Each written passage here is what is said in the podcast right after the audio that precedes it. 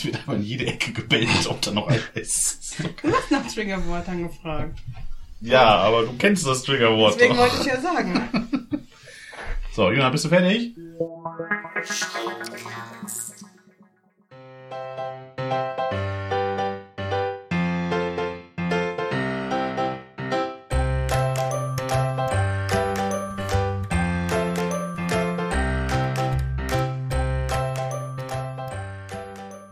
Herzlich willkommen zu einer neuen Ausgabe des Schundcast.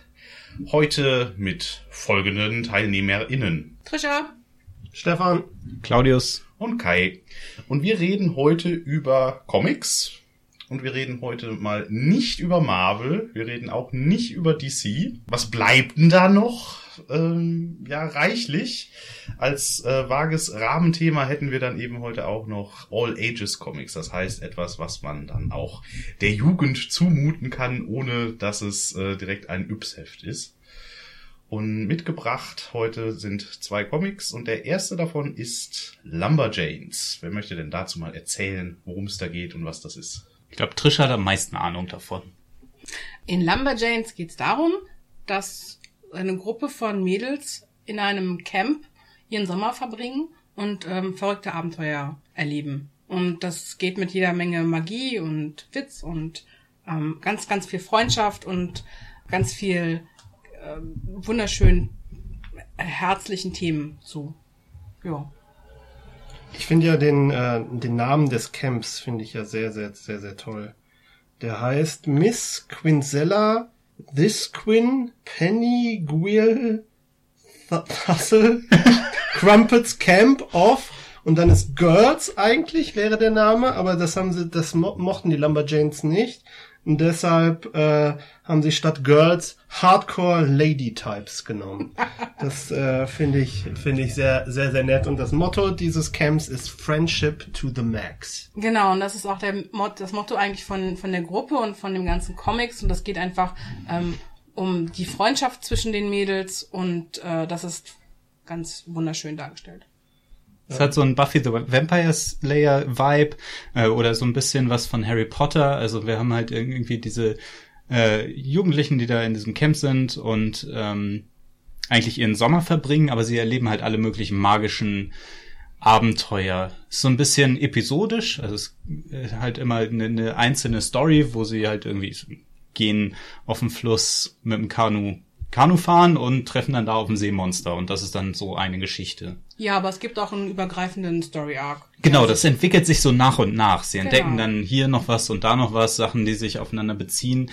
Ich bin noch nicht so weit, ich habe den ersten Band gelesen und dann äh, geht's wohl nachher noch weiter in diese übergreifende Geschichte. Was ich halt äh, ganz ähm, toll finde daran ist eigentlich, dass so jede Ausgabe hat so als Klammer diese Pfadfinder-Badges. Und die sind die besten. die man halt äh, bekommen kann, wenn man halt ganz bestimmte Aufgaben macht. Und jede Ausgabe beginnt erstmal damit, dass zusammengefasst wird, was man alles tun muss, um dieses, um diese ganz bestimmt, um dieses ganz bestimmte Badge zu bekommen. Und äh, das sieht man dann halt meistens äh, dann halt in der Auf Ausgabe darauf, ähm, dass die zumindest irgendwas machen, was mit diesem Badge zu tun hat. Und äh, das, das finde ich halt ganz, ganz, ganz cool. Ja, es hat sowas von, von so einem Handbuch, da wird halt auch in so, in so einer typischen Sprache für sowas äh, aufgezählt, so ja, die und die Leistungen müssen dafür äh, irgendwie, die und die Leistungen müssen dafür erbracht werden. Äh, was ich so ein bisschen verwirrend war, irg irgendwann bricht's ab. Ne, also es ist halt immer irgendwie so mitten im Satz so pff, und dann geht die Geschichte los. Es ist halt quasi so ein Ausschnitt aus deren, deren Handbuch sozusagen. Ja. Genau. Gibt auch Also, da muss ich da mal direkt mal dazwischen fragen, was ist das denn eigentlich für ein Camp? Also, Das ist ein Sommerjugendcamp Ja. äh, für Badass Lady Types. Ja, ähm, wie, warum sind die da? Warum sind die da hingekommen? Sind die da freiwillig? Freiwillig, die wurden da von ihren Eltern ähm, hingebracht und abgeliefert und verbringen dort ihren Sommer. Es gibt auch eine, ähm, ein, ein Sonderheft, das ist natürlich jetzt äh, nicht nur im ersten Band, sondern schon sehr viel weiter. Da lernt man dann die Eltern kennen und wer wen wohin gebracht hat und so. Und Ripley hat irgendwie 12.000 Geschwister und ich glaube, ähm, April hat zwei Dads und so und das ist äh, ganz, ganz toll. Ja, ich glaube, das Problem ist da so ein bisschen, ist, dass das ein bisschen aus der, aus so einer amerikanischen Kulturkreis kommt, wo halt diese Erfahrung, okay, im Sommer ist man halt für ein paar Wochen in so einem Camp und lebt halt in Blockhütten und macht da irgendwie Aktivitäten mit anderen Jugendlichen und da sind irgendwie angestellte äh, pädagogische Kräfte und so und, und äh, leiten einer durch. Ich glaube, das ist halt einfach im im deutschen Kreis nicht so verbreitet. Man, man kennt das nicht so sehr. Also man kennt es, glaube ich, hauptsächlich aus amerikanischen Filmen und Serien. Ich erinnere mhm. mich an meine Jugend, da gab es ja diese Serie Camp Candy. Äh, Oder Wet Hot American Summer. Auch wundervoll. Den habe ich leider nie so wirklich so durchgeschafft gut. bis jetzt. Das ist so ja. gut. Also man muss sich erst den Film angucken und danach die Serie, weil sonst ja. macht die Serie keinen Sinn. Ja. Die gibt's auf Netflix, ne? Die gibt's auf Netflix. Ja. Camps. Das ist wundervoll. Also wenn ich das, wenn ich das mal so nachfragen darf, also diese in, in Amerika gibt es halt nicht im Prinzip so sechs Wochen Sommerferien, sondern das ist deutlich länger, wenn ich ja. das äh, richtig. Das sind so zwei, drei Monate oder sowas, wo dann halt keine Schule ist. Kann das sein? Ja, und dann, ja, so in der Art und äh, ich weiß nicht, ob es drei Monate sind, aber es ist auf jeden Fall länger als bei uns und es ist halt tatsächlich dann üblich, die Kinder zur Charakterbildung und damit die Eltern mal Ruhe haben, ins Camp zu stopfen. Äh, oder, oder wenn sie schlecht waren in der Schule in die berüchtigte Summer School, oder? Ja, wobei eine Summer School ist nicht unbedingt dasselbe, aber ja.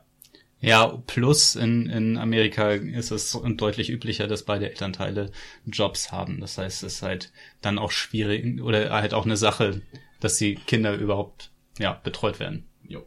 Was ich halt total toll finde an diesem Camp ist, dass es halt nicht einfach, ähm, dass es komplett mit irgendwelchen äh, Gender Roles bricht. Also du hast halt dieses Mädelscamp, das ist jetzt nicht irgendwie vollgepackt mit weiblichen Stereotypen oder so, sondern das sind halt wirklich Lumberjanes, die machen einfach das, was sie wollen, worauf sie Bock haben und die äh, machen auch irgendwelche Cake-Decorating-Aktivitäten, dass sie irgendwelche Kuchen äh, äh, schick machen oder so oder dekorieren. Gleichzeitig rennen sie aber durch den Matsch und erleben Abenteuer und ähm, es sind jetzt nicht irgendwie feminin gekleidet oder sonst irgendwas, sondern es dürfen einfach Kinder sein und dürfen einfach das sein, was sie wollen. Und dann hat man, trifft man irgendwann auf so ein Jungscamp und das ist total wundervoll, weil die Jungs sind alle ganz, ganz penibel und aufgeräumt und haben Kekse gebacken und äh, versuchen irgendwie äh, den Mädels zu erzählen, dass sie doch ihre Schuhe ausziehen sollen und nicht auf dem Boden krümeln. Und das äh, finde ich sehr, sehr charmant und sehr, sehr schön gelöst.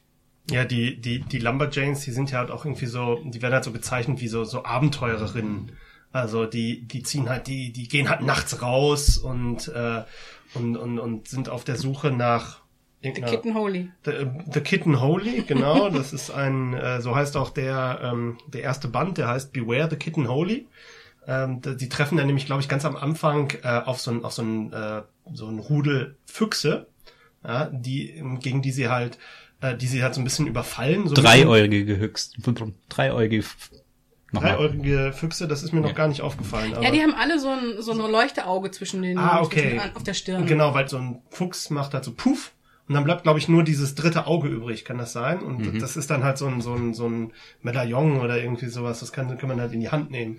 Und die, die Füchse heulen dann halt zum äh, während des Kampfes oder sowas mal zum Mond und und dann sagen sie halt beware the kitten holy und und die fragen sich so ah, was was was was hat's denn damit auf sich und halt in der ersten Geschichte gibt es dann halt auch so nach und nach immer so kleine Clues die dann halt auf irgendwas magisches hinweisen was halt in dieser in diesem Wald wo das Camp existiert halt ähm, vonstatten geht und die Lumberjanes versuchen das dann halt auch immer mal so nebenbei neben ihren Tagesexkursionen äh, herauszufinden, was da so passiert. Und das finde ich halt auch sehr, sehr, sehr nett. Wie real ist dieses Setting so angesiedelt? Also das ist äh, eine Fantasy-Welt. Also ja. Das, das hat nichts mit ähm, mit unserer ja. echten Welt zu tun. Naja, aber also schon. Es ist natürlich schon irgendwie ähm, hat die Elemente von uns, aber es ist halt Magie. Es ist magische. Das ist auch quasi da so etabliert, das heißt, die finden das nicht besonders Nö, überraschend. Die machen da irgendwann so ein Sommerfest und plötzlich werden sie von Raptoren überfallen. Und das ist Das jetzt ist halt nicht, vollkommen okay. normal. Und dann werden die Raptoren halt äh, in, in die Fresse gepuncht äh, oder ähm, äh, sonst irgendwie bekämpfen, dann ist gut. Es gibt auch so Zauberfrauen, äh, Frauen, die sich ins Bären verwandeln können und so. Das ist ähm, ja das ist halt auch so oft im, im Camp Lumberjanes. Ja, das, das finde ich halt, ich mag halt genau diesen, diesen Spagat, den das, den das Comic so macht, zwischen dieser magischen Welt und halt dieser, diesem realen äh, Camp-Leben. Also, also es gibt halt zum Beispiel, ich glaube, die Jen, die ähm, Jen heißt sie, glaube ich. Ja. Die mehrmals falsch genannt wird in, in dem ersten Comic, ne, von der äh, Campleiterin Rosie. Rosie. Genau. Und äh, die versucht da, die ist halt, habe ich, hatte ich mal das Gefühl, gerade so am Anfang ist sie noch so in der, äh, da ist sie noch die normale eigentlich, in, in dem Sinne, dass ihr diese ganzen ma magischen Begebenheiten, die halt da passieren, überhaupt nicht bewusst sind. Und die versucht halt so ihren, ihr Camp durchzuziehen, so wie man das halt kennt. Ne? Also sie hat da das Kommando oder die, die Verantwortung für die Blockhütte, wo die Lumberjanes drin wohnen.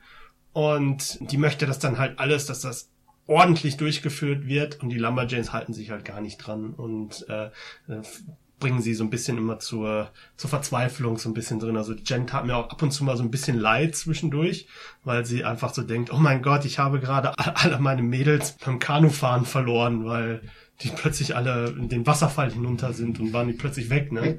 Und irgendwann kommen sie halt wieder und sie ist eigentlich total fertig mit den Nerven. Ja, also es ist halt jetzt zeitlich, ne? Also es ist nicht irgendwie mittelalterlich oder, oder irgendwie von, aus dem letzten Jahrhundert, sondern sie haben alle Klamotten von heute an, aber es ist halt schon so eine losgelöste Welt mit Magie und allem. Genau. Vielleicht an der Stelle ähm, sinnvoll mal die einzelnen Lumberjanes nochmal separat vorzustellen. Sie wurden schon mal so halb aufgelistet und ein paar etwas genauer erwähnt, aber wer ist denn da überhaupt dabei? Mein Lieblingscharakter ist Ripley. Die ist eigentlich komplett drüber. eigentlich so der typische Wirbelwind. April ist eigentlich so von der Zeichnung her und wie sie sich so gibt, eigentlich die femininste von allen. Gleichzeitig hat sie aber unglaubliche Kräfte. Also sie ist halt, die ist halt körperlich total stark. Was ich auch total toll finde, diesen, diesen äh, Spagat dazwischen. Äh, Joe ist äh, so ein bisschen die ruhigere, so ein bisschen, bisschen zurückhaltender. Verkopft. Genau, verkopft ist ein gutes Wort. Und Molly und Mel sind unglaublich verliebt ineinander. Das ist total Zucker. Außerdem hat ähm, Molly einen Waschbären auf dem Kopf. Ah, und äh, Molly ist geschickt. Ich, ich schiel nebenbei hier auf, auf Kais Wikipedia, der hat die Seite offen und ich kann es von hier aus lesen. Also Molly, Molly ist gut mit Pfeil und Bogen und ähm, wen hatten wir noch? Mel, ne? Mel ist so ein bisschen zu, auch ein bisschen zurückhaltender und so ein bisschen, ähm, sie hat auch ihre, ihre eigene Ausgabe, ein bisschen später so ein bisschen mh, immer immer darauf bedacht, ähm, wie sie so rüberkommen, so self-conscious, so also sich selbst immer so ein bisschen ähm, ja, auf Wikipedia steht vorsichtig und, und sie ist halt so ein bisschen, äh, sie, sie will immer einen Plan haben und Plan voraus. Genau, und sie hat immer Angst, dass keiner sie mag, sie mag eigentlich. Ah. Mhm. Da haben wir dann also auch nochmal einen Anknüpfungspunkt an die reale Welt und die Dann- äh, Kinder, Teenager, äh, Ängste, die Ja. da mit Genau, drin also es- sind. Und Coming of Age und sowas ist da ja auch mit drin auf jeden Fall. Dann hast du halt Jen, die Cabin-Leitung, die, die, ja, die Gruppenleiterin würde man Gruppenleiterin, äh, ne? auf Deutsch sagen, ja. Ja. Äh, ähm, die ist halt, wie wir schon gesagt haben, so ein bisschen eher realistisch veranlagt. Und dann hast du Rosie, die ganze Campleiterin. Lagerleitung, genau. Die ist wieder komplett drüber. Ja, Genau. die ist halt so, die ist halt so, so, ja, jetzt müsst ihr bei der Campleitung, äh, muss ich euch hinbringen, weil ihr seid die ganze Nacht draußen gewesen. Jen Und- jetzt. Hm? Ja, Jen bringt, Jen bringt die Lumberjanes dahin, weil sie halt, ihr, ihr müsst jetzt bestraft werden und, und Rosie ist dann halt so, Jen, hol uns erstmal, hol uns, hol uns erstmal heiße Schokolade aus der, aus der, äh, ähm, Küche? aus der Küche. Und sie sagt dann halt so, aber die Küche macht doch erst in zwei Stunden auf. Ja, ja, machen, hol uns mal heiße Schokolade.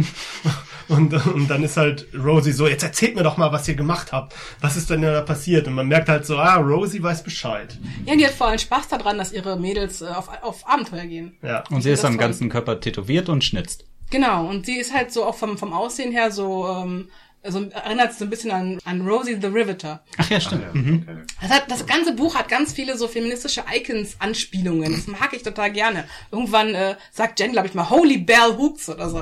Äh, das ist ähm, ganz, ganz toll. Worauf spielt das an? Holy Bell Hoots? Äh, Bell Hooks, das ist eine ähm, schwarze Feministin Ah, okay. aus der Second Wave. Okay. Das Entscheidende ist halt, es ist halt eine Gruppe aus fünf äh, Kindern und eben die, die Leiterin. Ähm, und sie haben alle ihre eigenen Charakter Charakterzüge und alle ihre eigenen Fähigkeiten und Schwächen. Und ähm, es ist halt in jeder Geschichte kann eine von den jungen äh, Mädchen halt mit ihren Fähigkeiten scheinen und kann halt da die Probleme lösen, die da sind. Genau, und sie brauchen sich gegenseitig, um halt einfach eine richtig gute Gruppe zu bilden, um halt die Probleme, die sich da aufmachen in ihren Abenteuern, halt zu lösen. Und das finde ich halt interessant, weil Hauptcharakter ist sozusagen die Gruppe. Also wir hatten vorher auch so ein bisschen so, ein, so die Unterhaltung, dass es am Anfang bisschen schwer ist, sich die Namen zu merken und sich zu merken, okay, wer ist jetzt wer und äh, so.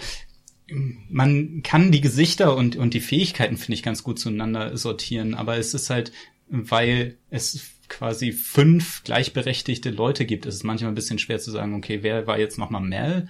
Aber das ist eben nicht das Entscheidende, sondern das Entscheidende ist, wie die Gruppe zusammenarbeitet. Das stimmt, ja, genau. Also das, ich äh, identifiziere mich eher mit dieser Gruppe und äh, muss dann halt natürlich noch so mit mit der Zeit herausfinden, wer ist jetzt genau was und wer, wer kann was. Und ich denke mal, weil gerade weil halt auch so in dem in dem ersten Band sind ja nur die ersten vier Ausgaben drin. Und man bekommt halt noch nicht wirklich was über die über die Backstory von den äh, Lumberjanes mit. Und ähm, deswegen hat man da vielleicht einfach so ein bisschen das Problem, sie auseinanderzuhalten. Das ist immer so ein bisschen wie, äh, wenn man halt so einen Kriegsfilm guckt und man hat halt so eine Truppe Soldaten. Ja, man weiß halt, jeder hat so seine Aufgabe, aber wer das halt ist, weiß man halt gar nicht. Also wenn sie nicht ihren Namen auf den Helm äh, gepinselt haben, weiß man das halt nicht. Aber daher finde ich, dass sie eigentlich ziemlich ähm, vielfältig aussehen und ziemlich wirklich äh, viel ähm, Diversität in die, in, in, auch in die Comic-Welt überhaupt bringen. Also sie mhm. sehen halt nicht alle gleich aus, sondern sie haben halt wirklich alle ihre eigenen Eigenheiten. Man kann ihnen genau sehen, ah ja, Joe ist lang und schlaksig zum Beispiel. Das, das stimmt. Also ich wollte das jetzt auch nicht auf die Äußerlichkeit äh, reduzieren. Also bei, klar, bei Soldaten hast du natürlich, die haben alle eine Uniform an und dadurch, dadurch äh, wird halt, wird halt die komplette Individualität der Soldaten wird halt, ist halt da komplett weg. Aber halt, ich meine, für mich ist halt so einfach nur die Art, wie es halt wirkt, ist halt noch gerade am Anfang, ist einfach eine Gruppe und äh, die, die treten als Gruppe auf und dadurch habe ich halt Schwierigkeiten, die einzelnen Personen zu unterscheiden, weil ich gar nicht darauf achte, während ich es lese. Wer, wer ist denn jetzt, äh, wer sagt denn jetzt genau, äh, genau was? Das heißt, ich, ich, ich sortiere nicht äh, zu, welche Charaktereigenschaften die haben in der, in der ersten Ausgabe. Aber ich finde genau das so toll, dass sie eben körperlich nicht alle gleich aussehen, weil das hast du halt in Comicwelten immer. Sehen alle immer gleich aus irgendwie oder mit gleichen, die gleiche Figur wenigstens. Ähm, oder sind, haben die gleiche Hautfarbe und das hast du hier halt nicht. Ja, guck mal hier, wir haben ja hier, die eine hat, äh, die eine hat halt so, so Farbe im, im Haar, ne? Die andere, die andere hat halt knallrote Haare, äh, ein Undercut und die andere hat halt diesen Waschbär. Ist das ein Waschbär? Ja auf dem, auf dem Kopf, also halt hier diese, diese Fellmützen, die man halt so ja. kennt aus den so Trappermützen. Ja. Genau, das ist eigentlich gar keine Trappermütze, das ist Spoiler-Alarm, Mr. Bubbles. Ja, ja, das ist ein echter Waschbär. Genau, aber yeah. gleich, gleichzeitig sind sie nicht halt markiert irgendwie über, über ähm, Stereotype oder sowas. Genau, und du hast halt auch nicht nur ähm, äh, körperliche Vielfalt, du hast auch ähm, alle anderen Möglichkeiten, um äh, Diversität in, in Menschen darzustellen. Du hast zum Beispiel äh, Spoiler-Alarm, einer von denen ist ein Trans. Oh ähm, mein Gott. Oder du hast halt, du hast halt ähm, ein lesbisches Pärchen mit dabei. Du hast, äh, das wird gezeigt, dass, dass die eine halt zwei Dads hat, zum Beispiel und so. Das ist halt, das wird halt so richtig, richtig schön natürlich da reingetan, ohne ähm, ohne, ohne das halt in den Vordergrund zu stellen, oder? Also, also ja, vor allem ohne jetzt irgendwelche Stereotypen den Leuten aufzu, aufzuzwingen ja. und ohne, ähm, äh, ja, du bist jetzt, du bist ja eine Transfrau, also reduzieren wir dich nur noch auf, auf das Transsein. Mhm. Ne, das passiert halt einfach nicht, sondern es wird einfach so ganz natürlich nebenbei erwähnt, weil das halt nicht ihre Haupteigenschaft ist, sondern weil ihr Hauptcharakter viel, viel mehr Facetten hat, außer der Tatsache, dass sie eine Transfrau ist. Ja, ja kommt ja im ersten, ersten Band auch überhaupt nicht vor das Thema. Genau. Ja. ja, ja, das ist halt so, ich mag das halt, also dieser, dieser, der Flow, würde ich das mal sagen, dieses Comics ist halt, das ist halt alles sehr leicht und, und spaßig und, und abenteuerlich und, und halt so, hat halt so ein bisschen was von Goonies oder sowas, weißt du, so, so, ähm, ja. die Älteren von uns werden sich erinnern. Kinder, wenn ihr, wenn ihr Kinder zuguckt, guckt euch die Goonies an, ist ein super Film. Aber, ähm, genau halt diese. Lies lieber die Lumberjanes, das ist noch besser. Mhm. Ja. Die Goonies sind alle tot mittlerweile an Drogen. Nein. Nein. Die Goonies, die Goonies leben. Die, aber das ist aber, so eine Sache, ich, frag, ich, ich finde das total schade, dass es halt die Lumberjanes tatsächlich momentan nur auf Deutsch, äh, nicht auf Deutsch gibt, Und nur auf Englisch? Bevor wir darüber reden, wollte ich noch zu dem zu der Gruppensache Okay. was sagen. Genau, äh, es ist halt am Anfang ein bisschen schwierig, nicht nicht die vom Aussehen auseinanderzuhalten, ähm, äh, aber einfach die die Namen zuzuordnen, weil halt auch jeder Charakter, wie gesagt, seine eigene Geschichte kriegt über den ersten Band. Und dann lernt man so langsam, okay, wer ist wer und, und kann dann vielleicht auch die Namen zuordnen. Die, die erste Szene ist ja auch total chaotisch. Sie kämpfen gegen Füchse und da passiert irgendwie, der macht das und der, also die macht das, die macht das, die macht das und rums, rums, rums. Ähm, dadurch, dass das aber so langsam erzählt wird und man macht einzelne Geschichten für die einzelnen Charaktere, finde ich, ist es halt so ein bisschen wie wenn man in eine neue Gruppe reinkommt. Also am Ende der ersten Geschichte ist halt so, man lernt Jen kennen und das äh, weiß man, okay, das ist die Leiterin und es ist halt so ein bisschen so, okay, das ist die Gruppe, das ist die Leiterin, so hier ist die Leiterin Jen und die anderen, die wirst du während der Zeit kennenlernen. Genau, das ist also Jen, Jen ist halt Jen und Rosie. Das sind so die beiden, die man halt, also die ich zumindest beim, bei der Lektüre des ersten am ehesten im Kopf behalten habe, weil ich denen klar eine Einzelposition zuordnen konnte. Also das Hm. und äh, die anderen halt, das ist, ich glaube, ich glaube, mein, das ist überhaupt keine Kritik an dem, an der, an der, an der, an dem Comic oder so. Ich glaube, mein Problem ist einfach dieses typische, so ein Pilotfilm. Äh, Problem, dass ich halt mich erstmal an die Charaktere gewöhnen muss, bevor ich sie auseinanderhalten kann. Also wenn ich den Herr der Ringe zum ersten Mal geguckt habe, ohne das Buch gelesen zu haben, habe ich nachher auch nur, konnte ich nachher die, ich konnte die vom Aussehen her alle auseinanderhalten, aber äh, wer das jetzt, wie die jetzt heißen und was die genau drauf Beim haben. Hobbit weiß man noch nicht, immer noch nicht, wie die Zwerge alle heißen. Nee, Ja. es ist Moin, ein großer Zwergblob. Oin, Ja. Gloin, Boin und deine Mutter. Aber, Ja. aber also für mich ist es halt eine Qualität, weil so ist es, wenn man in eine neue Gruppe reinkommt. Wenn du in eine neue Klasse reinkommst, du weißt, wer der Lehrer ist, aber alle anderen kennst du halt nicht. Und dann lernst du sie halt mit der Zeit kennen. Das ist für mich ein, äh, ein Pluspunkt, den das Ganze hat. Weil was viele andere Comics machen äh, und was man hier auch hätte machen können, ist am Anfang des Comics einfach eine Seite machen. Das ist April, die kann das, das ist Mel, die kann das, das ist Joe, die kann das. Rums. Aber genau das will das Ding nicht machen, sondern man will da mitgenommen werden und das Ganze soll Herz haben und man soll sie halt nach und nach kennenlernen und nicht eben auch ein vor, vorgefertigtes Bild davon zu haben, wer wer ist und was die können. Sondern das, das erleben wir. Ja, ich glaube, das ist dann halt, weil weil es halt nicht mit Klischees arbeitet. Dadurch hat man natürlich auch Ja, genau. schwieriger, hat man natürlich auch, dass man, man kriegt halt Individuen präsentiert und äh, nicht, das ist jetzt die, das ist die. Deswegen erinnere ich mich wahrscheinlich an Jen und an Rosie am ehesten, weil sie halt, ne, wie gesagt, diese feste Position haben, an die ich mich erinnere. Und äh, die hat noch am ehesten äh, in meinem Kopf sich dann ganz schnell einnehmen. Aber Und es ist gleichzeitig klar, dass Jen und Rosie nicht die Helden von dem Ganzen sind, sondern wer die Helden von dem Ganzen sind, das steht vorne auf dem Einband. Das sind die Lumberjanes. genau. Friendship to the max. Friendship, Friendship to, the, max. Ich Das mag ist- dieses Motto. Ja, das ist auch wunderschön, weil du hast halt Frauen oder beziehungsweise Mädels, die zusammenarbeiten und die Freundschaft steht im Vordergrund. Mhm. Ne, du hast halt in keinster Weise Rivalitäten oder so, sondern du hast wirklich ähm, eine, eine Gruppe von Mädels, die von Freundschaft geleitet wird. Ja, und es sind keine Schisser. Nein, überhaupt Das nicht. ist so, oh, da ist ein Loch im Boden. Ich gehe da, ich spring da jetzt rein und alle anderen sagen, jo, machen wir auch.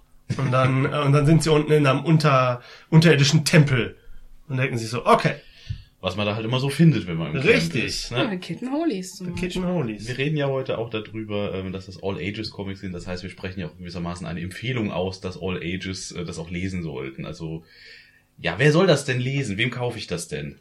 Ich würde es so gerne meinen Nichten schenken und meinem Neffen. Leider gibt es das bisher nur auf Englisch. Warum, weiß ich nicht. Also Leute, wenn da Leute zuhören, die da Interesse daran haben, sowas zu übersetzen, bitte tut es. Weil wirklich, ich, das sind halt, das sind so Vorbilder, die würde ich total gerne meinen, meinen äh, achtjährigen und sechsjährigen Nichten schenken, die einfach damit aufwachsen sollten. Was ist mit äh, etwas Älteren, die vielleicht ein bisschen Schulenglisch schon können? Genau das wäre mal eben meine Empfehlung. Ich würde es Leuten geben, die gerade Englisch lernen oder auch Leuten, die nicht, vielleicht auch erwachsene Leute, die nicht so gut Englisch können ähm, und ihr Englisch verbessern wollen, weil das kann man mit Comics super. Das ist auch eine gute Idee. Und ich meine, ich bin jetzt nun jenseits der 30 und liebe jeden einzelnen Charakter, also von daher ist es wirklich nicht nur für Kinder. Ja, und es ist halt, Comics haben eben den Vorteil, selbst wenn man nicht jedes Wort kennt, sie sind im Kanu, da ist ein, äh, ein Seemonster, das, man versteht, was passiert. Und man kann dann durch Kontext immer mehr lernen, vielleicht das eine oder andere Wort nachschlagen oder so. Und dann hat man am Ende, dadurch, dass es halt auch heutzutage spielt und quasi Umgangssprache ist, kann man, glaube ich, da eine ganze Menge draus ziehen dafür. Es ist halt, glaube ich, auch einfach, es ist auch einfach nichts, was man jetzt sagen, hey, das ist jetzt für Mädchen, das ist für Jungs, wie das halt gerne mal so solche Sachen so vermarktet werden. Ähm, das ist halt, ich habe da meinen Spaß dran, genauso wie Trisha und genauso wie Claudius und wahrscheinlich dann halt genauso wie äh, Kinder, die das dann halt lesen.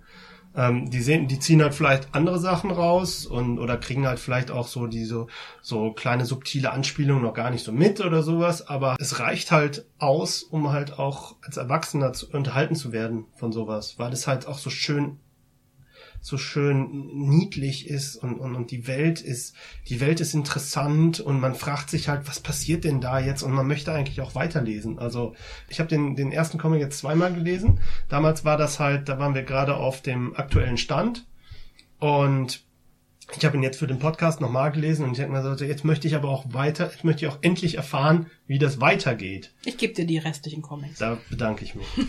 ja, ich finde, es ist einfach riesengroß Spaß. Was du sagst, stimmt. Also, was man hier einfach sagen kann, All Ages heißt in dem Ding nicht gleich für Kinder, sondern es ist wirklich für, für alle möglichen Leute. Äh, und ist, ja, ist einfach riesen, riesengroßer Spaß einfach. Vielleicht ähm, erzählen wir auch mal kurz, von wem ist das, dieser Comic, und wo ist er erschienen, weil ich glaube, da ist, da könnte man vielleicht auch noch was zu sagen. Lumberjanes ist im Boom äh, Verlag beziehungsweise im Boombox Verlag erschienen. Ähm, Boombox ist halt nochmal eine Untergruppe von Boom. Ähm, und das war so ein Herzensprojekt von ähm, Noel Stevenson, Grace Ellis und Shannon Waters. Äh, Shannon Waters ist auch unter anderem bei Boombox ähm, im Lektorat. Mm, und die haben halt zusammen diese Charaktere erfunden, gestaltet und zusammen mit ähm, Brooke Allen die Illustration gemacht. Was haben, haben die sonst noch irgendwas gemacht oder was du kennst? Äh, Boombox macht halt viel so All-Ages-Sachen. Eben mhm. halt auch wirklich für, vor allem sehr, sehr viel für Kinder und ähm, sehr viel für ein jüngeres Publikum, das halt nicht irgendwie jetzt Comics nur auf ähm, Gewalt und Brüste reduziert. Und Hunde. Der Hund ist kaputt gegangen die sind auch vor allem ein bisschen darauf bedacht, so Comics halt nicht nur Gewalt und Brüste sein zu lassen, sondern halt auch wirklich wieder für Kinder zu machen und Jugendliche. Äh, ganz toll, auch gerade äh, unter dem Boombox-Label äh, der Jonesy Comics, der ist auch toll, empfehle ich allen. Worum geht's da? Ähm, da geht's um ein Mädchen, das ähm, die Fähigkeit hat, dass sich Leute ineinander verlieben. Also sie kann machen, dass Leute sich ineinander verlieben. Aber sie kann nicht machen, dass sie sich in sie verlieben. Oh. Mm, das ist sehr, ist adorable as fuck. Ja. Das klingt, klingt sehr nett. Also ich glaube, so Boom, Boombox ist halt so ein bisschen so, so independent-mäßig unterwegs. Also da haben die Autoren auch noch sehr viel Mitspracherecht, beziehungsweise sie können ihre Herzensprojekte da halt wahrscheinlich auch umsetzen, ohne dass jetzt halt ein Verlag kommt und sagt, das, das müssen wir aber anders machen, weil wir dann ein spezielles Publikum mit ansprechen müssen, ansonsten verkauft sich das nicht. Genau. Das ist halt ein bisschen wie bei Image, dass sie, dass sie die äh, Kreativen halt ihre Comics äh, da verlegen, aber dass denen das noch gehört. Und nicht wie bei Marvel und DC, die ja eigentlich einfach nur kreative Köpfe engagieren, die ihre Geschichten schreiben, sondern das sind halt Creator-owned Stories. Also so eine Art Sandkasten für Autoren auch. Ja, ein Verlagshaus. Mhm.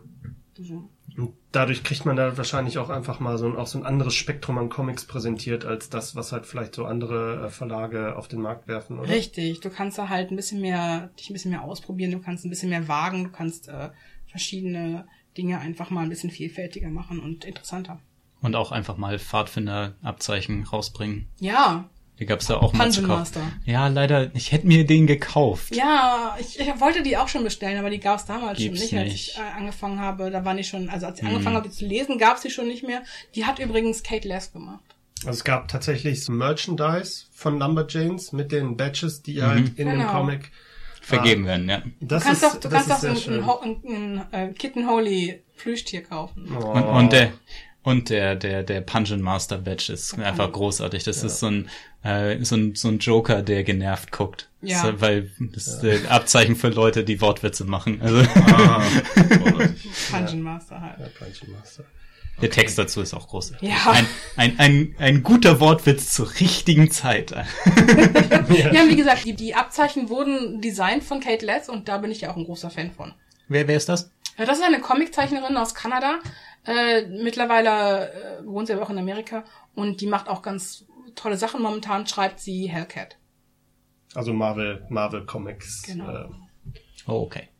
gut. Okay. Und macht einen ganz tollen Podcast. Und die, und die Leute von, von Lumberjanes, so Stevenson, Alice, Waters, Allen, haben die sonst noch irgendwas gemacht, was man kennt oder kennen sollte? Äh, von Noel Stevenson sollte man auf jeden Fall Nimona lesen. Äh, das Wie schreibt man das? Nimona, N-I-M-O-N-A. Ah. Das ist so aus ihrem Webcomic entstanden und äh, auch eine ganz, ganz äh, herzliche und, und, und fantastische Geschichte über ein Mädchen, das sich formwandeln kann und ähm, in die Ausbildung geht beim Supervillain. Okay. Klingt sehr, sehr halt, interessant. Äh, sie ist halt in so, einem, in so einem Königreich an und dann geht sie halt zu dem, zu dem Supervillain Blackheart und sagt, so, pass auf, ich bin jetzt dein neuer Apprentice. Und äh, Blackheart ist halt so, what? Nein. und sie sagt, nee, doch, ich bin jetzt hier und arbeite für dich und lass uns mal, äh, lass uns mal ein bisschen, lass mal kriminell sein, lass mal Villain sein. Und er ist halt eher so, ja, aber so funktioniert das nicht. Wir müssen uns da schon an Regeln halten. Das, This ist not toll. how the force works. Ganz, ganz, ganz toll. Also äh, gibt's mittlerweile nicht mehr, leider nicht mehr als Webcomic, gibt's aber als äh, ähm, Graphic Novel. Äh, ja, ganz toll. Okay. Ganz tolle Sache von ganz tollen Leuten, die Lumberjanes. Ähm, auf jeden Fall, auch wenn es da schon mal dramatisch und ernst zugeht, doch eher so eine Feel-Good-Sache insgesamt. Ne? Also das, ich habe auch äh, ein paar Kapitel davon gelesen. Ich ja, macht wirklich einfach nur Spaß. Also macht Spaß zu lesen für jeden, für alles und jeden. Und ähm, so als kleinen Gegenpol dazu haben wir jetzt mal noch einen Comic dabei, ähm, wo es nicht ganz so spaßig bei zugeht. Und das Viel ist Bad Comic. ein viel Bad Comic, ein bisschen, was ihn ja nicht schlecht macht, um Gottes Willen. Ähm, und das wäre Der Traum von Olympia von Reinhard Kleist. Ja, ich habe mal einfach beim äh, Cornelsen Verlag angefragt. Ja, Entschuldigung. Carlsen Verlag. Oh, Entschuldigung. Ich habe einfach mal beim Carlsen Verlag angefragt, was es denn so auf Deutsch gibt, weil wir weil wir wollten ja das Thema All Ages Comic besprechen und mir ist nicht wirklich viel eingefallen, was man halt auf Deutsch äh, präsentieren könnte. Dann habe ich mal beim Verlag angefragt und die haben uns netterweise dieses Comic, diese Graphic Novel zur Verfügung gestellt. Ähm, und das kann man halt auch auf jeden Fall unter dem All Ages Label führen, aber es ist halt nicht mehr so happy go lucky wie die Lumberjanes. Man sollte den Klappentext vorher lesen. Das, man das, das habe ich nicht getan. Ich Ja. habe hab mich da einfach reingeworfen in die Geschichte und hatte nachher ein bisschen ähm, Herzbluten. Also, Dazu muss man sagen, dass halt dieser Comic äh, eine reale Lebensgeschichte im Prinzip äh, darstellt. In äh, Der Traum von Olympia geht es um eine Frau aus Somalia, die heißt äh, Samia Yusuf Omar. Ähm, die ist 2008 bei den Olympischen Spielen in Peking, ähm, hat sie quasi so, ein, so eine Art äh, Freilos bekommen, um Wildcard. halt eine Wildcard von, von ihrem Land, um halt ihr Land Somalia bei den Olympischen Spielen zu vertreten. Und sie ist dann halt gegen die äh, absoluten Profi-Sportlerinnen angetreten und hat halt damals für auch für Aufmerksamkeit gesorgt, weil sie halt in dem 200 Meter Lauf ähm, ungefähr so 10 Sekunden hinter den anderen ins Ziel gekommen ist. Äh, sie hat halt keine keine professionelle Ausrüstung gehabt und so weiter. Und äh, sie ist aber halt eine persönliche Bestzeit gelaufen äh, bei dieser Veranstaltung. Und dadurch, dass sie halt letzte geworden ist, ist, ist, ist halt so diese, ist sie halt ein bisschen bekannter geworden. Also sie, sie hat zumindest, äh, es gab halt ein breites Medienecho äh, über diese Sportlerin. Und dieser Comic dreht sich dann halt im Prinzip darum, was sie halt passiert ist, nachdem sie von Olympia wiedergekommen ist. genau, ihre Olympiateilnahme ist der Anfang der Geschichte. Und in dem Comic geht's dann um die Geschichte ihrer Flucht. Also sie entscheidet sich dann irgendwann aus Somalia wegzugehen, weil ihre Chancen da gering sind. Sie will unbedingt an der nächsten Olympiade dann 2012 in London teilnehmen. Geht also als Somalia weg, unternimmt eine lange Reise durch die Sahara und versucht nach Europa zu fliehen, um dort bessere Chancen zu haben. Und naja, was hinten auf der Klappe drauf steht, ist kein Spoiler. Also sie versucht dann die Überfahrt übers Mittelmeer und ertrinkt dann in der Nähe von Malta. Das ist die, die wahre Geschichte im Endeffekt, die danach erzählt wird.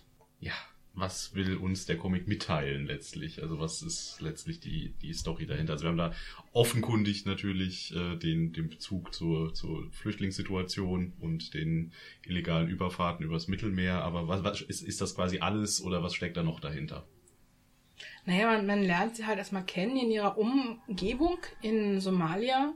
und ähm, so ein bisschen den Bürgerkrieg, der, der da, der ja da immer noch nicht offiziell herrscht, aber immer noch äh, keine Regierung, also zu der Zeit keine Regierung äh, da waren, die äh, Militärmiliz, die das Volk quasi unterdrückt, die auch, äh, die ihr immer wieder vorschreiben möchte, dass sie als Frau doch gefälligst nicht zu rennen hat und warum sie nicht ihr Kopftuch getragen hat bei Olympia und so und auch wirklich bedroht wird. Ihr Vater wurde auch von eben dieser Miliz umgebracht. Also man merkt schon wirklich, dass dann äh, eine ganz brisante politische Situation hintersteckt. Dass sie halt nicht einfach nur sagt, ich will einfach nur meinen Sport besser ausleben können, sondern ihr ganzes Leben ist da quasi gefährdet und äh, nicht okay und auch ihre Familie leidet unter diesem, unter dieser politischen Situation und äh, unter Armut. Ja, und sie will einfach äh, ihren Sport ausleben können, eben um ihre Familie damit ernähren zu können. In Mogadischu hat sie halt keine ähm, wirkliche Möglichkeit, um halt auch effektiv zu trainieren für Olympia. Und sie will eigentlich, also ich habe das halt, das ist jetzt nicht Teil des äh, des Comics, aber halt so diese ihre Motivation auch, warum sie unbedingt noch mal bei äh, bei Olympia 2012 teilnehmen wollte. Sie hat ja schon einmal bei Olympia teilgenommen, aber äh, ihr, ihre Motivation war, weil sie besser werden wollte, damit sie nicht mehr die letzte ist, die halt ins Ziel kommt, weil sie wollte auf die Missstände in ihrem Land aufmerksam machen. Und äh, dieser Umstand, dass sie letzte geworden ist bei in Peking, hatte halt in den Medien eine höhere Bedeutung als das, was sie eigentlich wollte. Also sie wollte eigentlich, sie, sie wusste ja, sie kann nicht gewinnen. Und sie wollte eigentlich mehr äh, Somalia in den Vordergrund stellen. Und das ist halt durch die mediale Berichterstattung etwas in den Hintergrund gegangen. Deswegen war ihre Motivation halt so groß, es nochmal unbedingt in London versuchen zu müssen. Und ähm, wie ist dieser Comic zustande gekommen? Also, ähm, wenn ich das richtig verstanden habe, im Vorwort äh, wird darauf eingegangen, dass ähm, die Samia während ihrer Flucht finanziell von ihrer Schwester, glaube ich, unterstützt worden, die in äh, Finnland, die schon in Finnland lebte, die halt nach Finnland geflüchtet war, war zu dem Zeitpunkt. Und mit der hat sie immer Kontakt gehabt und sie hat halt vor allen Dingen über Facebook Kontakt gehabt darüber. Und dadurch ist halt ihre Flucht auch ähm, quasi ihre ihr Erlebnis ist quasi ein Erlebnisbericht auch äh, online entstanden. Diese Facebook-Einträge existieren mittlerweile wohl nicht mehr. Ähm, deswegen musste halt der Autor äh, auch auf so ein bisschen, auch so ein bisschen seine Fantasie äh, benutzen, um halt diese Ereignisse auszumalen. Aber er hat halt vor allen Dingen das aus den, aus einem Gespräch mit äh, der Schwester von äh, Samia rekonstruiert und dadurch halt konnte er halt diesen Weg, den sie gegangen ist, nachzeichnen. Ja, also es ist ein persönliches Projekt von Reinhard Kleist tatsächlich, also von dem Autor und Zeichner des ähm, Buchs, also dieses Comicbuchs. Und es basiert einmal auf seiner Recherche und eben diesen Gesprächen mit der Schwester von Samaya Yusuf Omar, ähm, aber auch auf einem Sachbuch von Elias Bierdel. Das heißt Ende einer Rettungsfahrt. Also das ist halt ein, ein, ein deutscher Journalist, der ein Buch über diese Geschichte schon geschrieben hat, ein Sachbuch und das ist jetzt quasi eine, ein Comic auf Basis dessen, so ein bisschen mehr fiktional, ähm, das Ganze als, als Geschichte erzählt und eben nicht als, als Tatsachenbericht. So. Also Stefan, du hast ja schon äh, erwähnt, dass, äh, oder Dinge erzählt gerade und wo dazu gesagt hast, das wäre jetzt so nicht Teil des Comics. Äh, was genau ist denn der Fokus vom Comic letztlich? Der Fokus des Comics ist eigentlich diese, diese Reise, diese, diese Strapazen, die sie aufnimmt. Äh, mhm. dass man als Leser quasi auch sich so ein bisschen in sie reinversetzen kann. Was motiviert sie dazu, diese, diese Reise auf sich zu nehmen? Und was passiert ihr tatsächlich? Es ist eigentlich jetzt nicht irgendwie, wo man halt sagt, da, da wird jetzt, da werden jetzt irgendwelche ganz, ganz tiefen Missstände oder sowas dargestellt, aber also halt, also so, es bleibt auf so einer relativ einfachen Ebene. Also es wird jetzt nicht übermäßig äh, emotionalisiert. Das ist halt, glaube ich, das, was diesen Comic so besonders macht, weil das ist eigentlich ein Thema, was man sich eigentlich nicht in gezeichneter Form eigentlich vorstellt. Man, äh, also ich, ich hätte, ich wüsste nicht, wann ich mal einen Comic gelesen habe, was halt so stark auf, auf realen Ereignissen fußt, dass mich, dass mich das halt wirklich mitnimmt, weil man kennt es halt aus, aus Filmen, dass man da dann halt schon mal im Publikum sitzt und denkt sich so, uh, ja, also man weiß zwar, man guckt einen Film, aber man hat irgendwie auch immer so im Hinterkopf, oh, das ist, das ist halt nicht einfach nur Unterhaltung, die ich hier gerade habe. Was, was diesen Comic halt aber auch ausmacht, ist, dass halt quasi diese, man weiß eigentlich das tragische Ende, das ist halt so ein bisschen wie, wenn man halt einen Film über die Titanic guckt, man weiß halt auch, dass es nicht gut ausgeht. Wenn man das Vorwort gelesen hat oder den das- Klappentext. Oder den Klappentext, dann weiß man das. Aber Oder ein Geschichtsbuch im Fall der Titanic. Im Ge ja. genau, aber halt äh, natürlich, also wenn man das halt nicht liest, dann ist das halt, dann, dann ist das Ende echt schockierend, weil man halt denkt, weil man halt die ganze Zeit mit ihr so, man ist mit, mit ihr dabei und man will eigentlich, dass sie erfolgreich ist. Genau, und ich habe tatsächlich, wie gesagt, den Klappentext nicht gelesen. Das Vorwort lese ich sowieso generell immer nicht. Und dann habe ich mich halt so gefreut, dass sie jetzt bald ein Olympia mitmacht. Und dann sagt sie auch immer, ja, ich habe noch ein Jahr Zeit, ja, ich habe noch zwei Jahre Zeit. Mhm. Und ich habe dann, als dann der, die letzten die letzten paar Seiten war, ich aus allen Wolken gefallen. Ich war so, was? Nee, was? Nein, das könnt ihr doch jetzt nicht tun mit mir. Oh mein Gott, das ist ein Mädchen. Ich habe mich so gefreut, dass sie endlich auf dem Weg ne, nach Europa ist. Sie, sie versucht halt immer wieder, äh, also sie muss halt erst mit so einem voll besetzten äh, Jeep durch die, mitten durch die Wüste fahren, wo es halt im Prinzip, da fällt sie mal von, von dem Jeep von und dann wollen die diese die die sie angeheuert haben, die wollen erst gar nicht anhalten, wir müssen halt überzeugt werden, dass sie doch bitte äh, kurz anhalten, damit sie wieder aufholen kann. Ja, aber eben nicht, ne? Das, man, das finde ich halt auch so cool an diesem Comic oder an dieser Geschichte.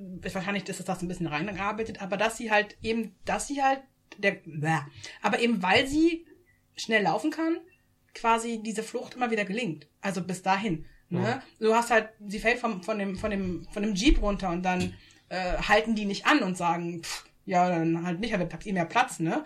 Äh, und dann rennt sie aber und holt diesen Jeep noch ein, eben weil sie rennen kann. Sie, ha- sie ha- wird auch von ihrer Tante getrennt und ähm, entkommt dann auch nur so einer Kontrolle deswegen, weil ihre Tante sagt, renn. Ne? Und dann rennt sie. Und deswegen mh, ist es halt schön, ihre Fähigkeit quasi äh, halt auch äh, nicht nur treibende Kraft für diese Flucht, sondern halt auch ähm, Hilfe bei der Flucht. Also Mittel auch letztlich. Genau. Ja. Okay, also ähm, auch hier wieder so ein bisschen die Frage, ähm, für wen wollen wir das denn quasi explizit empfehlen?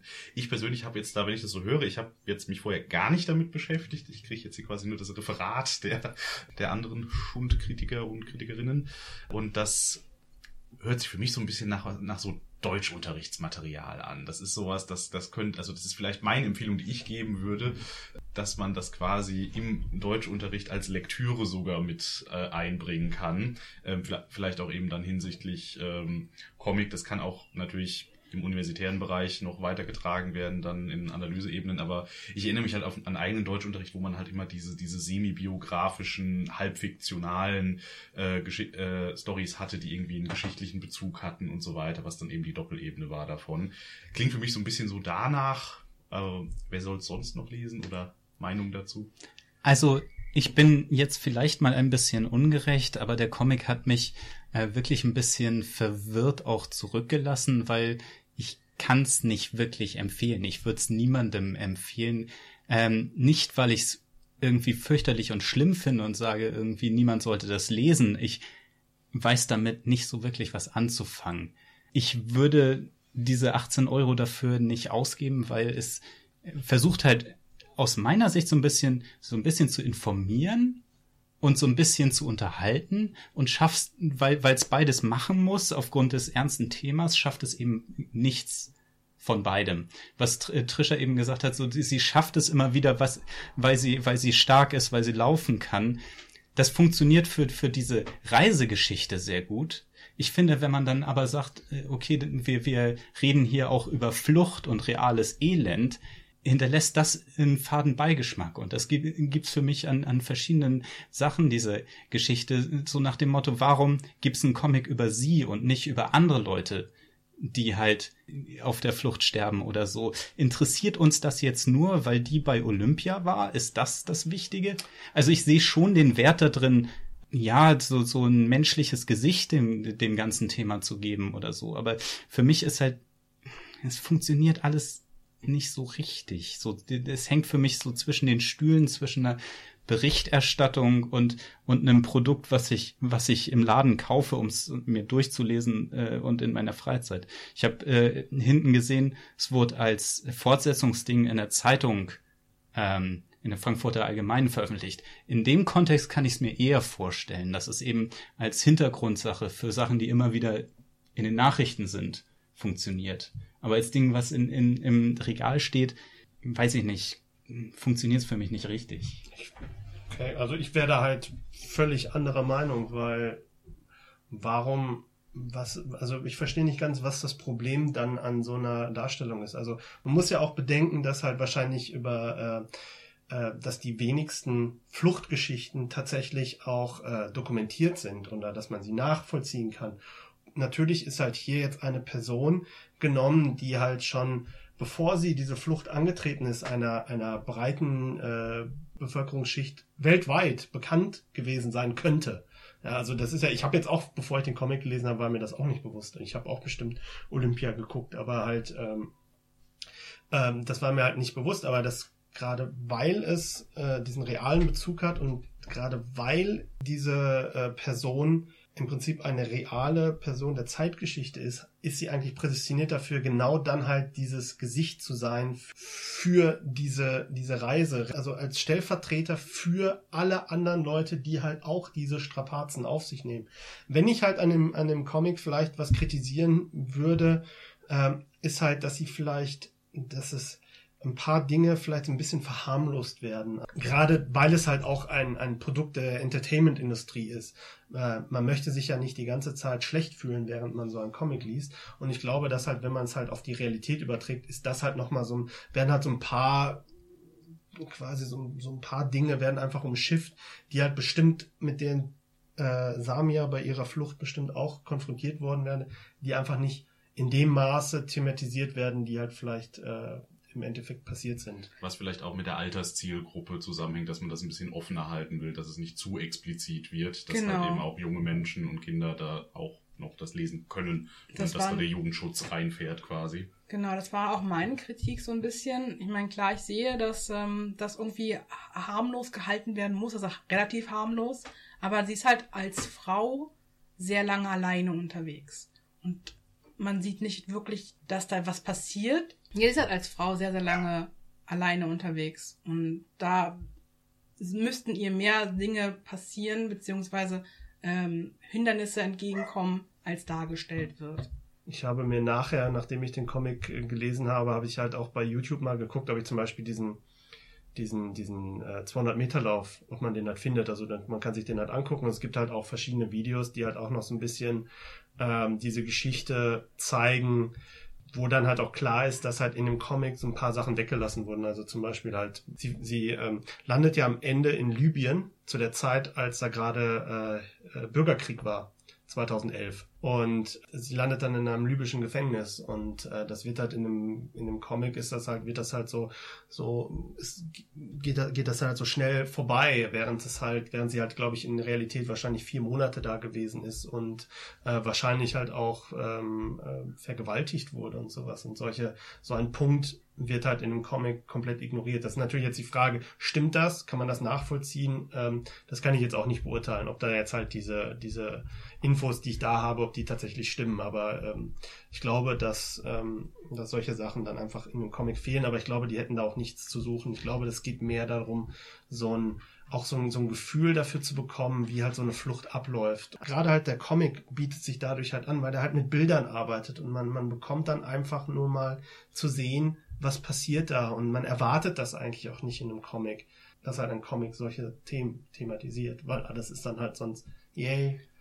fröhlich oder halt irgendwie Entertainment brutal oder so. Ja, ich meine, es ist ja eine Narrativierung. Das heißt, es basiert ganz stark auf den Entscheidungen, die Reinhard Kleist getroffen hat. Es wäre ja nicht angemessen von ihm, wenn er eine Entscheidung hat, irgendwie das Schlimmste anzunehmen, was hätte passieren können, von den Sachen aus, die man weiß.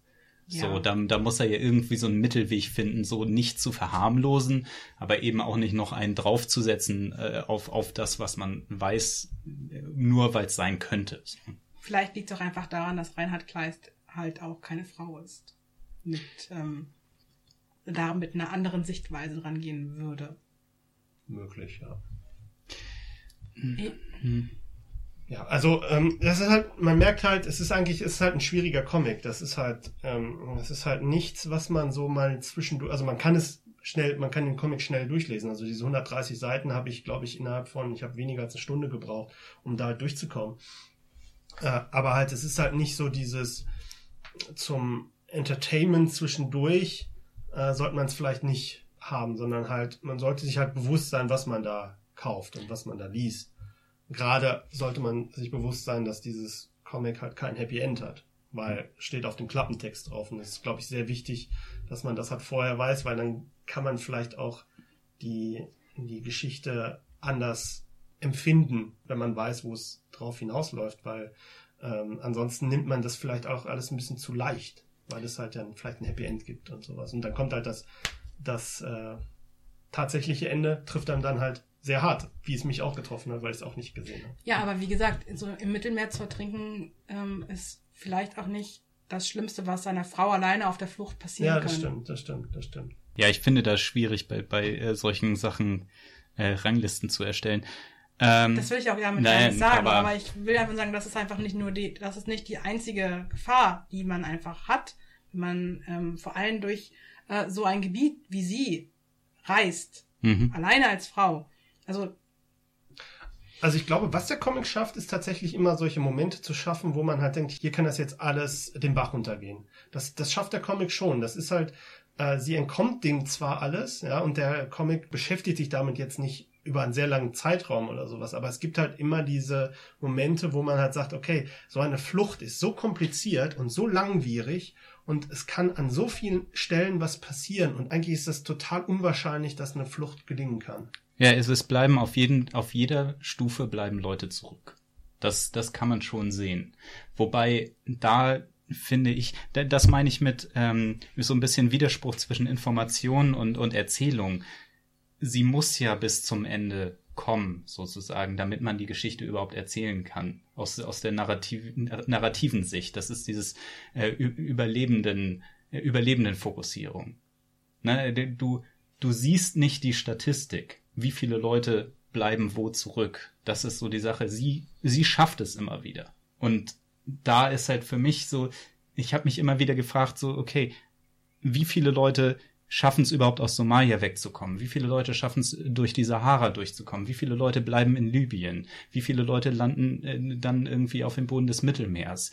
Da, das ist für mich das, was ich dann, wenn ich den Comic gelesen habe, nicht weiß. Wie viel gibt's denn da in Vor- und Nachwort ähm, an Rahmeninformationen? Weil das ist ja umfangreich, durchaus was dran. Sind da auch etwas, äh, sind da quasi auch noch, sind da Zahlen dabei quasi oder bezieht es sich wirklich nur so auf die Entstehungsgeschichte? Also man hat ein bisschen, man hat halt Vor- und Nachgeschichte dieser Geschichte. Ja. Man hat äh, ein, am Ende nochmal die Darstellung von einem YouTube-Video, wo jemand eine Rede hält über ähm, Samir Yusuf Omar und am Anfang eben diesen, diesen Sprint 2008. Ansonsten Vor- und Nachwort drehen sich ums Werk vor allem. Also Rein, Reinhard Kleist redet darüber, wie er zu diesen Informationen gekommen ist und dass er halt eben auch die Erlaubnis hatte von der Schwester und so weiter. Und Elias Bierdel redet halt vor allem mit, über seinen Kontakt mit Reinhard Kleist und redet darüber.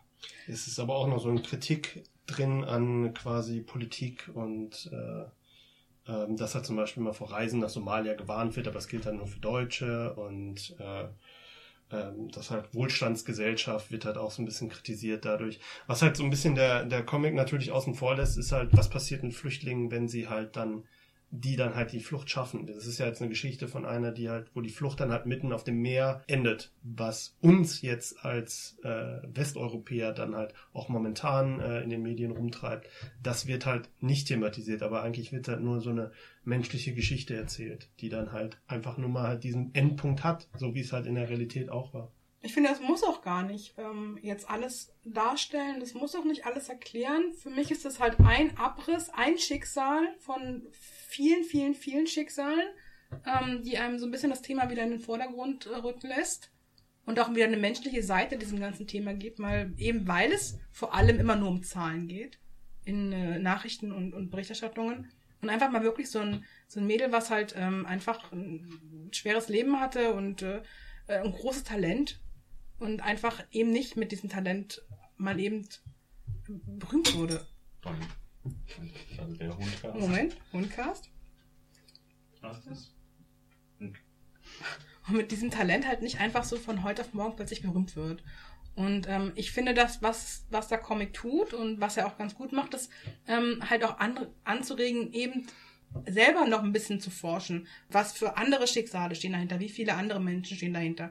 Und ne, das äh, würde ich dem Comic jetzt auch gar nicht vorhalten, dass es das eben nicht tut, sondern dass es halt einfach dazu anregt. Das ist auch letztlich eine Frage, wie viel will man in so ein Werk reinpressen. Also da ist, ja, wie du schon sagst, ein Einzelschicksal ist halt immer eine gute Möglichkeit, mal einen Abriss von irgendwas zu bieten und ja, ich sag, deswegen hatte ich nach dem Vor- und Nachwort gefragt. Es ist dann üblicherweise der Ort, wo man dann sich dann nochmal etwas ausführlicher drüber auslassen kann. Das haben wir jetzt in dem Fall nicht gemacht. Ansonsten halte ich das auch für keine unbedingt schlechte Entscheidung, dass sich das Buch halt wirklich eben jetzt nicht so global damit beschäftigt, sondern eben wirklich nur auf diese eine Story sich beschränkt. In, insofern ist es vielleicht auch keine schlechte Entscheidung vom Autor, diese ähm, spezifisch auf Frauen bezogenen äh, Gefahren, die da sind, nicht so komplett auszuschreiben, weil ihm dann ja eben auch die Perspektive dafür fehlt. Das wäre wahrscheinlich im umgekehrten Fall dann unter Umständen auch ein Kritikpunkt geworden, wenn äh, er da versucht, sich einzufühlen oder ähnliches. Das ist mir eben noch dennoch eingefallen, aber ähm, das ist eben auch eine Frage immer, die sich wahrscheinlich bei der Konzeption von sowas stellt. Okay, wie, wie genau muss ich da jetzt sein? Was ist wirklich mein Fokus jetzt? Äh, das Problem, was ich so ein bisschen raushöre, ist, dass es unterschiedliche Ansichten davon gibt, was tatsächlich der Fokus ist. Also was will uns der Autor damit sagen? So ein bisschen, ne, das Klassische. Also Claudius schien da ja ganz große Probleme zu haben, so ein bisschen, wo, wo will das Ding überhaupt hin? Ja. Äh, wenn ich das richtig verstanden habe. Ähm, bei äh, euch hat beiden, bei Trisha und Stefan hatte ich jetzt äh, das Gefühl, okay, da, da, das funktioniert bei euch schon besser wieder, ne, aber auch, auch wieder auf unterschiedliche Art und Weise. Ich mag halt solche, ich mag halt menschliche Geschichten. Das ist einfach das, was bei mir am ehesten hängen bleibt. Wenn ich eine emotionale Bindung zu einer Figur aufbauen kann, dann ist, das bringt mir persönlich mehr, als wenn ich ein Thema habe, was aus so einer Metaebene äh, beschrieben wird, weil eine Statistik ist halt immer eine Statistik, aber ein Einzelschicksal kann an mich rangehen. Und äh, mich berühren halt immer die Einzelschicksale mehr, weil sie halt einfach repräsentativ stehen für ein Problem. Und ich mich dann halt auch hineinversetzen kann in diese Personen, was sie antreibt und das geht mir halt immer ganz besonders nah. Gerade ob es jetzt hier bei dem Comic ist oder halt auch bei Filmen oder sowas, die halt sich mit echten Begebenheiten auseinandersetzen. Es ist mir eigentlich egal, ob das historisch korrekt, wirklich historisch korrekt ist oder nicht. Da, da ist dann halt die Geschichte, die muss, das muss halt stimmen. Also da können dann auch verschiedene Figuren so, so zusammenfließen, damit man halt so eine Repräsentation hat. Und das kann auch dramatisiert sein.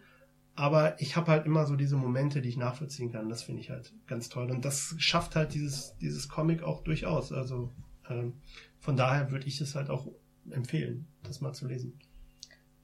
Wem würde ich das empfehlen? Ich ähm, bin mir nicht ganz sicher. Auf jeden Fall Leute, die ähm, da nicht so unbedacht rangehen. Wie man vielleicht wirklich vorher erzählt, äh, ne?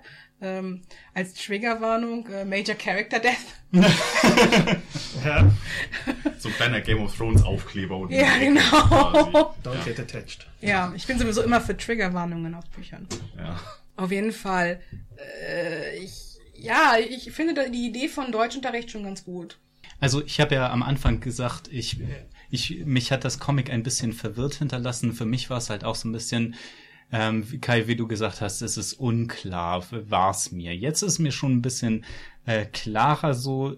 Ich würde halt sagen, ich würde es Leuten empfehlen, die das als äh, Starter für eine Konversation haben wollen. Wenn man, wenn es halt irgendwie um Leute gibt, die noch nicht so wirklich informiert sind, was das angeht, noch nicht so viel wissen, Deutschunterricht, ne, wenn man eine Grundschulklasse hat und man möchte irgendwie überhaupt erstmal anfangen, über das Thema zu reden. Ich glaube, da, da hat so sein, äh, auf jeden Fall seinen Platz und seinen Raum. Und im Endeffekt ist ja auch das, das, was wir heute gemacht haben. Ne? Also wir haben es als Anfang dafür genommen, über dieses Thema zu reden und eben auch darüber zu reden, so ein bisschen, wie kann man sowas in einem Medium oder in einer Geschichte überhaupt aufbereiten ähm, und ja, wie macht man das überhaupt? Ich würde mich auch anschließen, ich, als allgemeiner Tipp, wenn ihr irgendwas Historisches lest, vielleicht erstmal Wikipedia-Artikel und gucken, wie das, wie es ausgeht. Das bietet sich, glaube ich, immer an. Ähm, genau. Ähm, wenn man halt das Bedürfnis hat, sich jetzt nochmal eben eine Graphic Novel zu holen und vielleicht an der Thematik Interesse hat und so, dann ist das sicherlich eine Methode. Wenn man Graphic Novels gerne liest, wenn man halt vielleicht auch mit diesem historischen Kontext für sowas was anfangen kann, äh, dann ist das, denke ich, sicherlich eine Empfehlung. Das ist halt aber auch ein, ein recht spezielles Publikum, kann man nicht anders sagen. Ja. Ja, oder zum Beispiel wie der Herr, der dieses, der, der Journalist, der das geschrieben hat, der den Sachtext geschrieben hat. Elias Biel. Genau, wie der Herr Elias. Einfach zu sehen, dass Comics eben nicht immer nur Kinderkram sind, weil das ist ja wirklich nicht mehr Kinderkram. Also ich würde es auch nur primär halt Erwachsenen halt tatsächlich ans Herz legen, weil die können halt, die haben halt, also natürlich ist der Grund in der Grundschule, aber da hat man natürlich auch so ein bisschen, da muss natürlich dann auch die Begleitung dabei sein. genau. Richtig. Und äh, ein Erwachsener hat halt natürlich auch die, die Chance, so ein Comic auch wirklich über das eigentlich Gezeigte hinauszugehen und einfach drüber hinaus nachzudenken. Und ich glaube, sowas ist halt wirklich ein guter Einstieg. Ich glaube, da hast du recht, Claudius. Weil äh, für mich war das halt auch so ein Startpunkt, nochmal auch in diese Geschichte nochmal reinzugucken.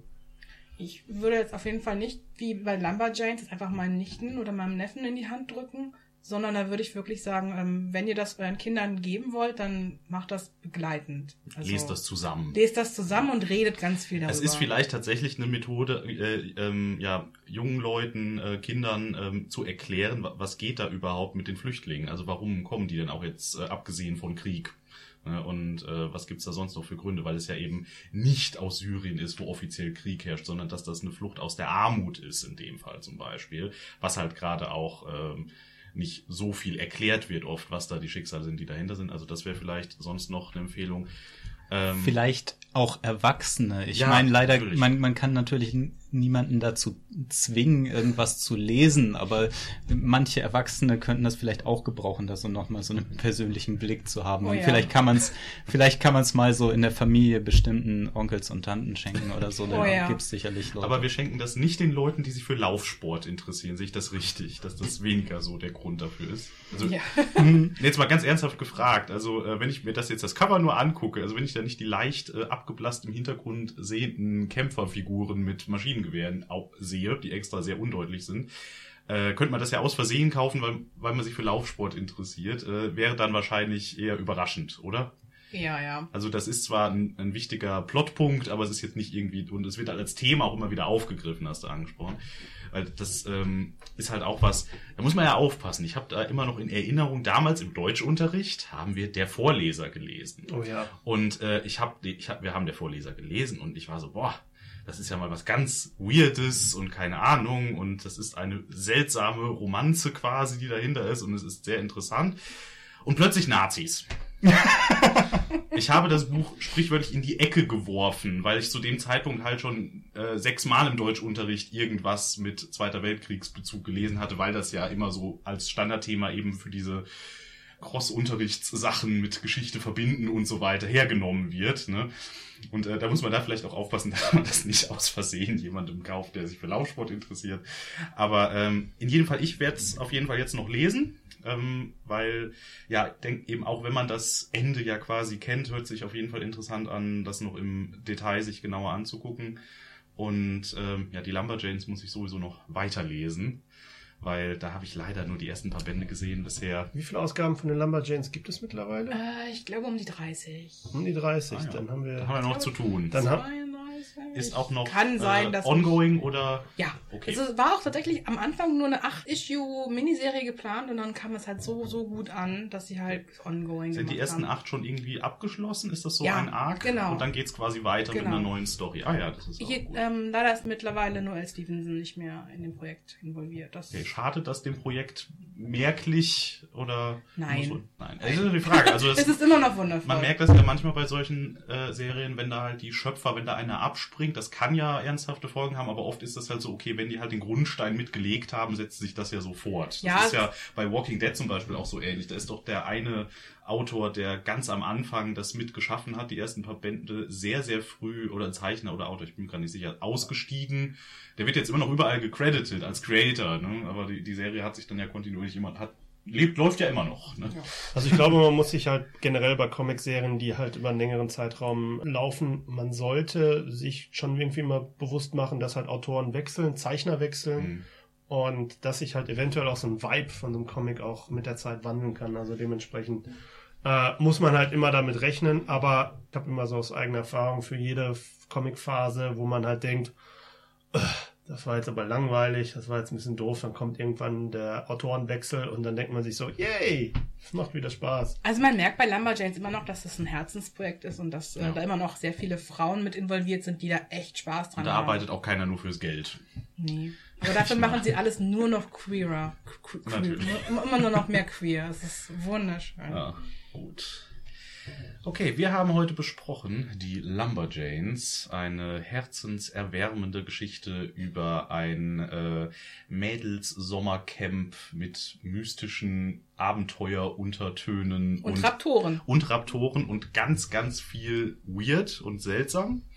Und außerdem über Der Traum von Olympia, eine ähm, wahre Geschichte über Samia Yusuf Omar, die an Olympia teilgenommen hat, wieder teilnehmen wollte, dafür auf der Flucht war und diese Flucht leider im Mittelmeer geendet hat. Zwei sehr unterschiedliche Comics, die wir mit gewissen Einschränkungen, aber tatsächlich all ages, also jedem von Kind bis Erwachsenen empfehlen können. Lest das mal und damit sind wir heute auch schon wieder am Ende. Es waren heute dabei Die Trisha. Der Stefan. Claudius. und der Kai. Wir sind der Schundcast. Mehr davon findet ihr auf schundkritik.de. Tschüss. Tschüss. Tschüss.